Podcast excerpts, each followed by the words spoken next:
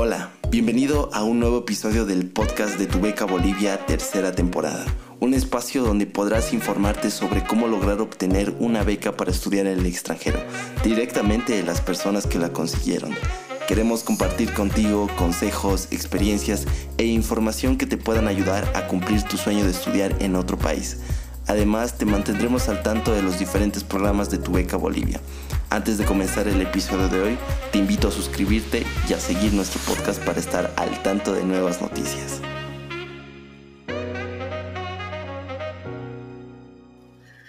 Bienvenidos nuevamente, mi nombre es Juanpa González y en compañía de Nati Calle estamos muy felices de contar con un nuevo episodio del podcast de Tu Beca Bolivia. El día de hoy Continuaremos con todos estos consejos, experiencias y muchas cosas más sobre cómo prepararte para iniciar en el mundo de buscar una beca y vivir en el exterior. Para esto tenemos el agrado de contar con una invitada de la casa, alguien que siempre está ayudando a tu beca Bolivia. Pero para conocer un poco más de Elisa Angela, eh, me gustaría comentar un poco de los estudios que tiene. Como les había mencionado, Elisa Ángela Escobar Arandia es boliviana, socióloga por la Universidad Mayor de San Andrés en La Paz, maestra de Ciencias Sociales por la Facultad Latinoamericana de Ciencias Sociales en la sede de México. Ella es doctora en Estudios de Desarrollo, Problemas y Perspectivas Latinoamericanas por el Instituto Dr. José María Luis Mora de México. Ella es becaria del Consejo Nacional de Ciencias y Tecnología en CONACYT de gobierno mexicano. Sus líneas de investigación son educación, trabajo, derechos humanos, seguridad, justicia y cárceles. Actualmente ella es directora académica de Tu Beca Bolivia y es una consultora independiente. De verdad, Eli, estamos muy agradecidos por aceptar la invitación. Estamos muy felices de que estés eh, con nosotros. ¿Cómo estás? Muy bien, muchas gracias por la invitación. Siempre es un placer cooperar con el podcast y pues seguir con el trabajo que hacemos en Tu Beca Bolivia. Qué gusto, Eli. Eh, muy bien, vamos a entrar, eh, antes de entrar en el tema, sin más dilatación, vamos a ver, quiero, quiero preguntarte algo que siempre le preguntamos a nuestros invitados, que es el, ¿cómo era tu vida antes de postularte a la beca?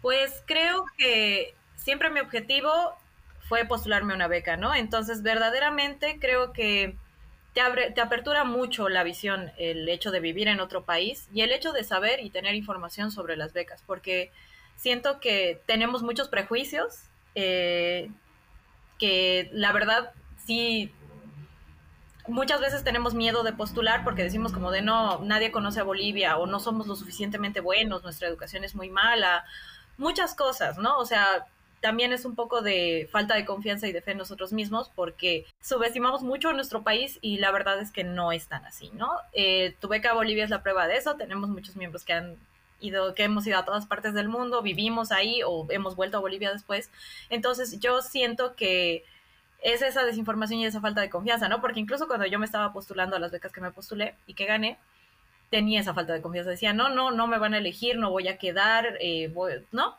Y definitivamente no siempre quedas a la primera, pero también es como de seguirle intentando. La verdad es que yo siempre les digo a, a la gente que está por postularse a becas, que no todo depende de nosotros. Nosotros podemos dar nuestro máximo esfuerzo y hacemos lo mejor posible por quedar. Pero justo ese año pasan cosas, no sé, te lee el proyecto a alguien que no le gusta tu tema, no le interesa y pues dice no te está de mal humor, ¿no? Hay muchos factores externos que nosotros no controlamos.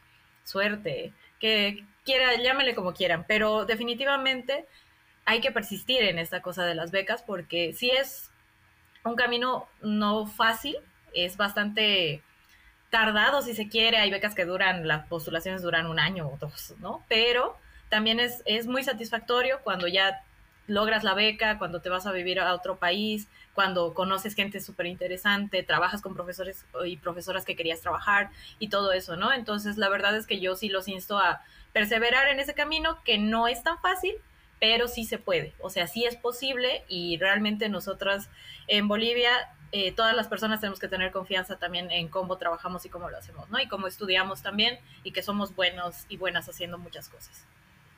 Genial, Eli. La verdad es que alguien alguna vez nos dijo que tardó hasta seis postulaciones en lograr su cometido y es algo que recalcas mucho tú ahora, la perseverancia, el seguir insistiendo y sobre todo entender que a veces no siempre eh, estas aceptaciones o estas becas que nosotros queremos van a depender netamente de nosotros, sino de otros factores. Pero ya para empezar con el tema, como, como por así decirlo, una pregunta que tenemos es, ¿cómo uno empieza buscando becas? Es decir, ¿cuánto tiempo toma esta etapa? ¿Qué se tiene que mentalizar? ¿Qué es lo primero que debe pensar uno para poder realizar este, este cometido? Pues mira, lo que yo veo que siempre hacemos y creo que es como lo errado es buscar un país en el que queramos vivir. No nos guiamos tanto así por la beca, por la universidad o por el programa que queramos estudiar, sino es como yo siempre he querido vivir en Londres y quiero postularme ahí, ¿no? Entonces, restringimos mucho, limitamos mucho nuestra posibilidad de conseguir becas cuando es como de, no, es que yo quiero esa universidad y ahí, ¿no? Entonces, eh, más bien lo que yo aconsejo ahora, después de desde el 2019 formo parte de Tu Beca Bolivia, ya he sido tutora todo ese tiempo, todos los años que han venido he sido tutora, aparte he sido directora del programa de tutorías durante dos gestiones y pues eh, sigo en el trabajo de Tu Beca Bolivia y lo que yo les puedo aconsejar a las personas que se quieran postular a becas y empezar a buscar es buscar los programas que les interese. Definitivamente es por ahí. Yo entiendo que siempre hemos tenido la ilusión, no sé, yo quiero vivir en Roma, ¿no?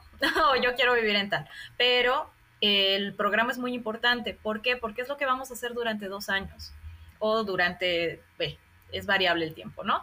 Eh, un máster te puede durar dos, años o un año, eh, los doctorados pueden durar desde tres años hasta seis años, ¿no? Entonces eh, varía mucho eso. Entonces sí, es importante el lugar donde vamos a vivir, pero también es importante el programa que vamos a hacer, que nos guste, que realmente nos interese.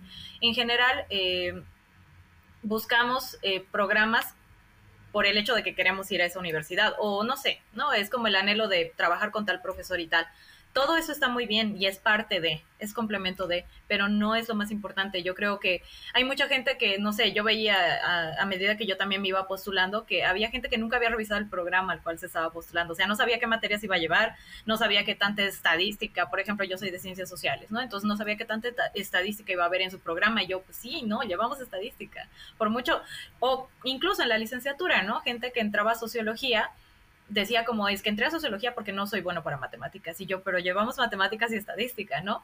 Y hacemos análisis cuantitativo también. Entonces, sí, eso limita mucho tu poder de ejercicio, incluso para tus postulaciones, porque si tú no conoces la información de tu programa, no sabes a qué línea de investigación le vas a tirar, no sabes en qué están los profesores de ese programa, no sabes mucha, no tienes mucha información clara, ¿no? Entonces, yo creo que es importante, antes que eso, revisar el programa y decir como, no sé, ponte, yo quiero hacer un un máster en, marketing y publicidad, pero quiero centrarme en marketing y publicidad digital.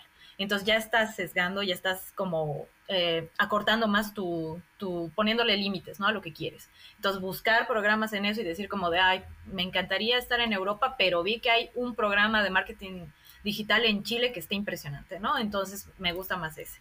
Sí, también es, es bonito, ¿no? Vivir en un país que realmente habías querido vivir y todo eso, visitar y conocer pero también es importante saber que vas a estar dos años haciendo eso o más tiempo, ¿no? O un año. Entonces, mínimo eso te tiene que gustar y te tiene que interesar porque va a ser lo que te va a profesionalizar más o va a puntualizar más tus estudios, ¿no? Entonces, para mí el primer consejo es como, sí está bonito, es importante el país donde van a vivir, pero también es importante el programa que van a hacer, ¿no? Entonces, eh, guíense un poco más por eso vean las materias, vean, no sé, yo he querido siempre trabajar con tal profesor eh, que está en tal universidad, ¿no? Entonces vean la posibilidad de, eh, vean las líneas de investigación que quieren, ¿no? Porque no siempre, o también las tiradas son por universidades, no sé, le quieres tirar una Ivy League o eh, le quieres tirar una de menos puntaje, pero trabajar con un profesor que querías, ¿no? Tenemos diferentes intereses, o sea, para mucha gente es muy importante el programa, para otra gente es muy importante la universidad, para otra gente es muy importante el país, ¿no? Entonces tú, eh, yo creo que hay que buscar un equilibrio entre todo eso, porque también culturalmente es eh, difícil adecuarse en muchos temas. Pues yo estoy en México y no es tan, tan diferente, sigue siendo Latinoamérica y no tenemos tantas diferencias culturales, aún así hay diferencias, ¿no? Pero, eh, no sé, hay muchas personas en tu beca Bolivia que se han ido a Corea, ¿no? Que se han ido a Alemania, y las diferencias culturales sí chocan un poco más, ¿no? Es importante el país, pero también es importante ver qué queremos hacer más adelante, porque no solo es pensar en, yo también, eh, otro error que creo que cometemos es solo decir, ¿no? Como de ya, voy a hacer este, esta maestría y listo. y voy a irme dos años. Después no sabes qué va a pasar, ¿no? Yo, yo vine con ese espíritu de, de venir dos años a la maestría, es lo que duraba, vivir en México dos años, bien, y ahora ya estoy viviendo siete años en México, ¿no? Entonces, eh, sí, sí cambian tus perspectivas a medida que vas avanzando, pero ver a futuro, ¿no? Decir como de, no, la verdad ahorita yo quiero hacer el máster y después quiero trabajar y después quiero volver a postularme un doctorado o tal vez no, me quiero quedar solo en el máster y ya, ¿no? tenemos diferentes objetivos de vida, entonces eso también tiene que concordar con nosotros. Podemos cambiar de, opiniones, claro que sí, pero tenemos que ir viendo más o menos a qué, a queremos lanzarnos, ¿no? Entonces también otra, otro punto en la información de becas es saber qué puntos restrictivos te ponen las becas, ¿no? Por ejemplo, Chevening, Fulbright y demás exigen que vuelvas al país, a tu país de origen, después de hacer la beca, ¿no? No que no te quedes en el... Es, el compromiso que firmas. Entonces, tal vez eso a mí, a mí por ejemplo, me parece muy limitante, pero otra gente no. Entonces es como de, pues sí, vas viendo y vas acomodando a lo que, a lo que vayas. Y otra cosa que podría recomendar en este punto más es el hecho de no ver las becas, solo las becas que son muy populares, que son las y las Fulbright, en caso de Bolivia la de la Fundación Carolina, las Patiño, ¿no? Son a las que todos quieren postular y se, se cuartan mucho y se limitan mucho las posibilidades de postular a otras universidades, a otros programas, porque hay muchas universidades que tienen su beca propia. O, por ejemplo, cuando yo empecé a buscar becas, no sabía que el gobierno mexicano me becaba, digamos, ¿no? Entonces, eso es a medida que vas buscando información y te vas orientando. Yo como orienté que quería venir a México fue porque dije, no, quiero que eh, mi posgrado sea primero, el primero que sea en español. Y eh, yo estaba muy metida con la línea de sociología del trabajo, entonces dije, o le tiro a Brasil, pero era en portugués, o me voy a México, que trabajan muy bien la sociología del trabajo, o era España en esa época, ¿no? Entonces tiré a dos, que fue a España y a, y México, y al final de cuentas en España también, cosas que no podemos controlar nosotros, recortaron becas y pues ya no las daban ese año. Entonces, eh, pues ya me postulé a dos universidades acá en México, quedé en las dos y elegí una, ¿no? Pero eh, siempre esas cosas no dependen totalmente de nosotros, ¿no? Entonces, otra cosa es no restringir el panorama y decir solo quiero ir ahí y es mi objetivo y tal, sino más bien ampliar nuestro panorama, decir como de sí, no sé, quiero ir a Oxford y quiero estar en ese programa, pero ¿cuántas alternativas tengo hacia ese programa, no? O sea, puedo hacerlo en esta, en esta otra, en, otra, en otro país, en otra ciudad, en otra universidad, en otro continente y no limitar las posibilidades de becas, porque también yo siento que es como mucho el anhelo de, no, es que yo quiero estudiar ahí, quiero hacer eso y ese es el único que me interesa. Y verdaderamente no, hay, hay un montón de becas. Eh, hablamos después de la, de la, guía de becas, pero pues siempre vamos actualizándola justamente por eso, ¿no? Porque salen, todos los días salen becas nuevas, ¿no? Hay algunas que eh, están restringidas, no sé, eh, para África, están restringidas para América Latina, no. Hay, hay diferentes restricciones, pero en general podemos postular esas becas, restringir programas y todo eso. Más bien, yo digo, en vez de sí restringir a lo que queremos hacer como programa, o sea, decir, yo quiero marketing digital, pero hay muchos marketings digitales en diferentes universidades, ¿no? Entonces no restringir el panorama a una sola, sino más bien ampliar el panorama para tener opciones después. Qué importante lo que nos dices. Como tú mencionabas, hay muchas becas, pero también lo que nos recalcas es que la información que deberíamos obtener antes de postularnos, ver nuestros objetivos o lo que queremos alcanzar, pero también otro punto importante aquí es el tiempo, ¿no? También otra pregunta va por ahí, que es cuánto tiempo antes de realizar nuestros estudios deberíamos empezar a buscar una beca. Pues yo empecé a buscar las becas cuando ya sabía que iba a defender mi tesis, porque definitivamente te piden los documentos del título, ya lo tienes que tener cuando postulas o bueno, tiene que estar en trámite, ¿no? Entonces, pero los procesos son largos. O sea, yo empecé a buscar para postularme el 2015, no, para postularme el 2014, pero no había postulaciones a las universidades que yo quería en México hasta el, 2010, hasta el 2015 para entrar el 2016, ¿no? Entonces también es ese otro factor, ¿no? Cuando no es como de, ah, al año quiero hacer, quiero hacer, quiero tener una beca.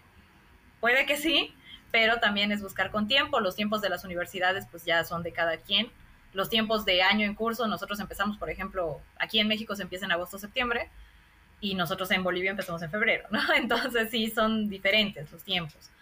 Eh, yo digo que es importante empezar a ver cuando ya estamos en el último año de universidad para ver a qué queremos, a, qué programas queremos ir, eh, más o menos que ya ir racionalizando, pero eh, no va a ser tan rápido, ¿no? Entonces, por eso digo, con el último año que ya estés haciendo la tesis, te estés preparando para tu examen de grado, todo, pero ya tener ese tiempo para decir como de, ah, mira, estas se abren al próximo año, estas se abren a este fin de año, entonces puedo postular a tal, a tal, a tal. Y ser real, porque definitivamente sabemos que los tiempos de titulación son difíciles y cambian, entonces decir como, mira, esta no me puedo postular este año porque no tengo, no cumplo con los requisitos todavía, pero esta próxima sí puedo postularme el próximo año, ¿no? Entonces, prepararte más, tener tiempo de preparación, eso es importante y no desesperarse.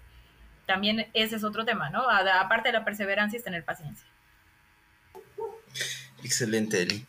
Sabes, anteriormente habíamos mencionado que eras directora académica de tu beca Bolivia y gracias a esto tú también puedes brindar este tipo de información que nosotros conocemos y es eh, de qué trata esta guía de becas que tenemos en tu beca Bolivia, conoces algún tipo de, de guía o algún tipo de tutorías que bueno ya eh, las tiene tu beca Bolivia. ¿Nos puedes comentar un poco sobre esto para que las personas al iniciarse en este camino puedan seguir quizás con el rubro con tu beca Bolivia o ver en buscar a estas personas? ¿Cómo, cómo más o menos funciona este, esta, esta guía?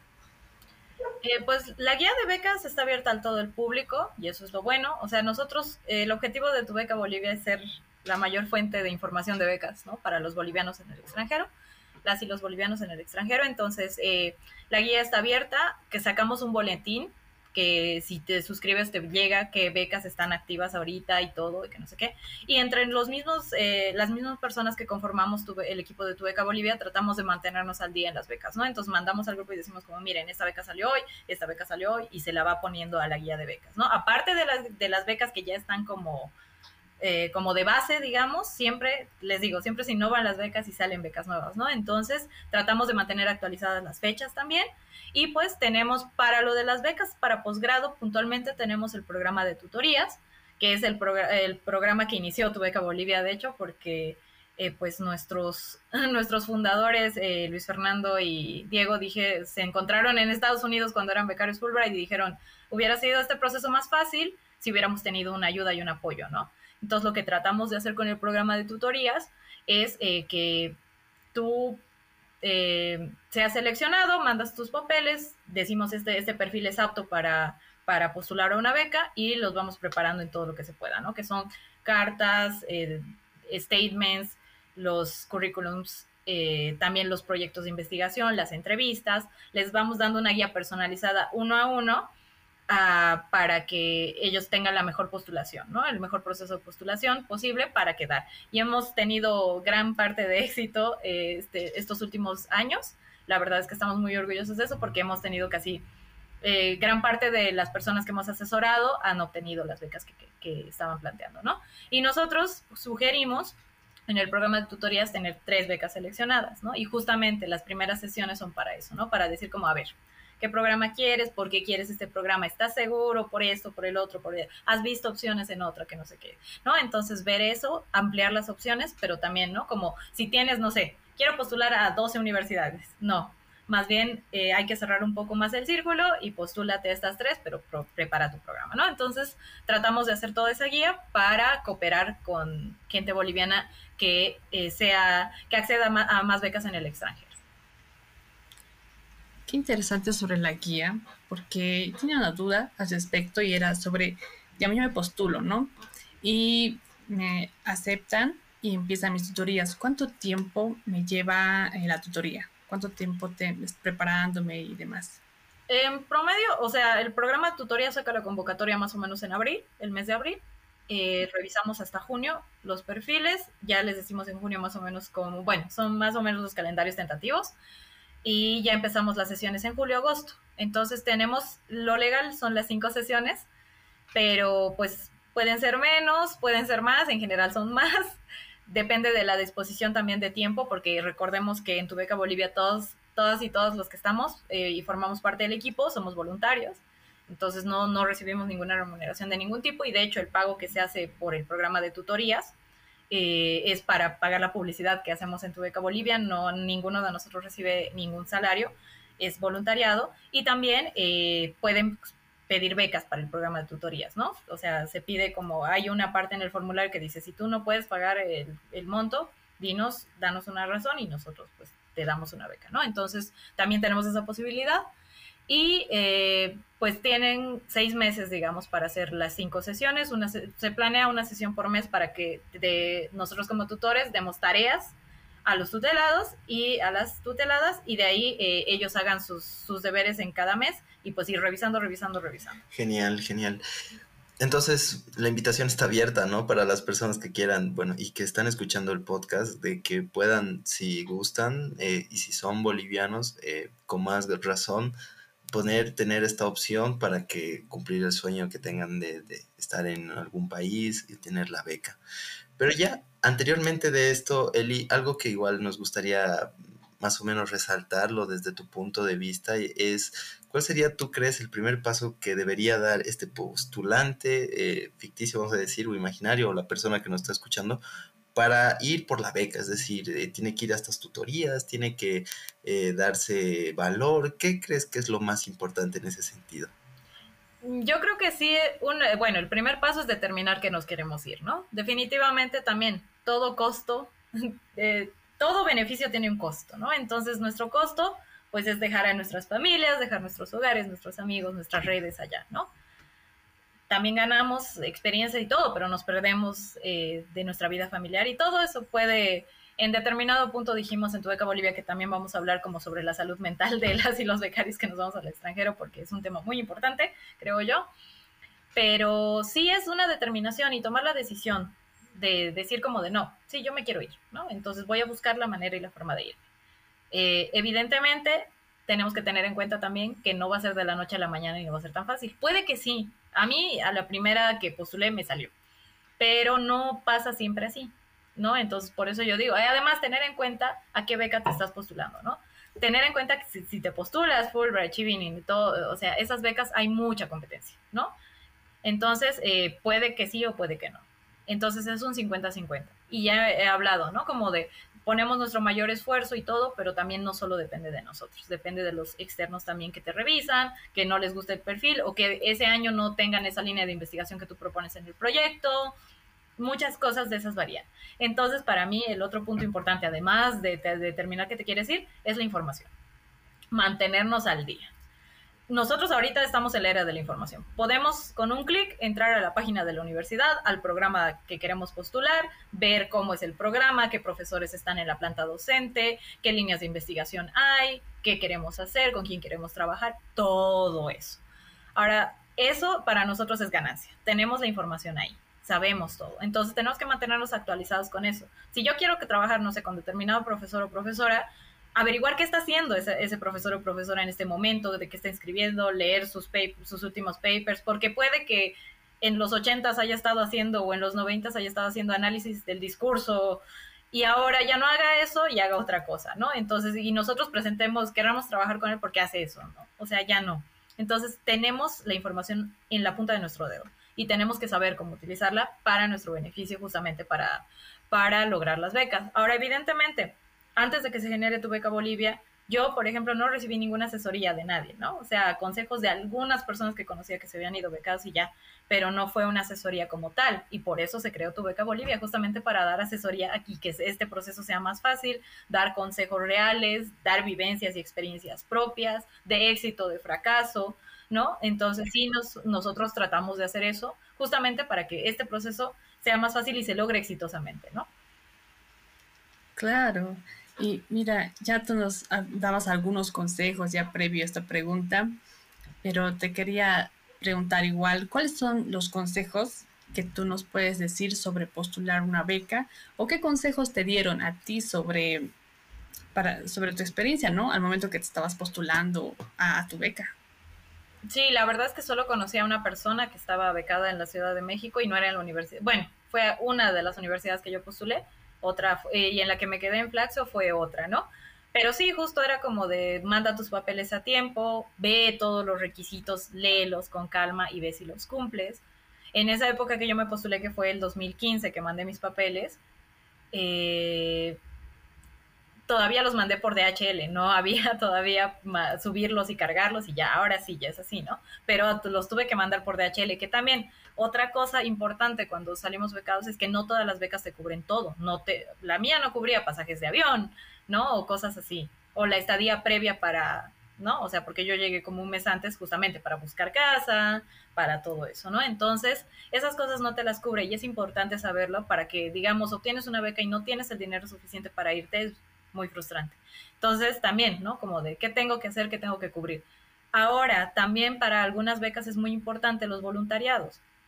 A mí me sorprende que ahora, o sea, yo ahorita tengo, tres, voy a cumplir 34 años, pero en mi época no era tan común hacer tantos voluntariados. Y ahora también con el programa de mentorías que también quería eh, promocionar y ocurrir a él, porque es como para, eh, para chicos y chicas que están saliendo del colegio y quieren, o sea, quieren saber su perspectiva tanto en la universidad como después de ella, ¿no? No hay tantísimas becas de pregrado, pero para saber cómo va a ir su futuro para postularse posteriormente a eso, ¿no? Entonces contamos nuestra experiencia como tal. El programa de mentorías es también eh, previo, digamos, al programa de tutorías y que les puede ayudar mucho. Y ha sido muy exitoso también. Estos últimos años hemos tenido mucha convocatoria. Y con el programa de mentorías veo que ya, no, las chicas y los chicos tienen unos perfiles bastante buenos porque ya han hecho cinco voluntariados, ya han hecho esto, ¿no? Y yo digo como, claro, en mi, época de colegio yo que hacía y que hacía trabajo voluntario ayudando a animales, pero no era como este voluntariado, ¿no? Así con ONGs internacionales, que se trata sobre esto, que el calentamiento global y tal, que no sé qué, o sea, ya muy puntualizadas. Entonces, evidentemente, yo siempre abogo que si podemos y tenemos la capacidad de hacer voluntariados, lo hagamos en entidades que sí sean respaldadas, ¿no? O sea, que sí te puedan dar un certificado de que hiciste el voluntariado y mejor si son temas que tienen que ver con el programa que quieres postular, ¿no? Si a ti te interesa justamente el cambio climático, pues vete a entidades que estén trabajando con cambio climático, ¿no? Ya es algo, o sea, nos interesan diferentes cosas y no está mal hacer voluntariado en otras cosas que no sean del interés académico puntualmente, ¿no? Sigan ayudando a los animales, sigan ayudando a todo lo que puedan. Pero eh, sí si es objetivo, puntualicen mucho, ¿no? Entonces, eh, eso también es un consejo que les doy porque hay para muchos, eh, para muchas maestrías y para muchos doctorados que pesa bastante el trabajo voluntario y es importante. De verdad, Eli, estamos muy agradecidos como el podcast de Tu Beca Bolivia de que nos hayas brindado estos consejos que de verdad, por lo menos a mí, me han gustado porque me han hecho reflexionar la idea de, que no siempre la beca que tú querías siempre va a estar ahí, ¿no? Sino que también hay otras opciones y hay que visualizar más allá de lo que pensamos. De verdad estamos muy agradecidos, él igual. Muchas gracias a Nati por acompañarnos en este episodio. Y bueno, y sin más dilación, eh, damos gracias también a las personas que nos están escuchando. Cualquier cosa, tienen las redes sociales de Tu Beca Bolivia para estar al tanto de las tutorías. ¿Algo más que nos quieras decir, Eli, antes de despedirnos? las últimas tres puntuaciones. Recuerden la información, tenemos acceso a ella, busquen, vean, seleccionen sabiamente y eh, acoten, pero también abran sus opciones y no se, no, no solo postulen a una cosa, siempre hay que tener opciones y planes B, C y D, ¿no? Entonces, eh, eso, les agradezco mucho a ustedes por la entrevista y pues eh, tienen todas nuestras redes sociales, siempre estamos tratando de responder todos los mensajes y eh, pues van saliendo los calendarios, ¿no? Entonces, postúlense a los programas si les interesa, también eh, tenemos opciones de voluntariado si quieren trabajar con nosotros y pues estamos aquí para brindar información sobre becas a todas los bolivianos y bolivianos. Tenemos muchos programas en Tu Beca Bolivia, pueden revisar el que les guste y pues nos vemos en un siguiente capítulo. Genial, será hasta una próxima ocasión. De verdad, muchas gracias y bueno, nos vemos. Este episodio fue producido por el equipo de podcast de Tu Beca Bolivia. Para obtener más información de lo que hacemos, no te olvides seguirnos en todas nuestras redes sociales. Búscanos con el nombre Tu Beca Bolivia en Facebook, Instagram, YouTube, TikTok y Twitter. Te esperamos en el próximo episodio.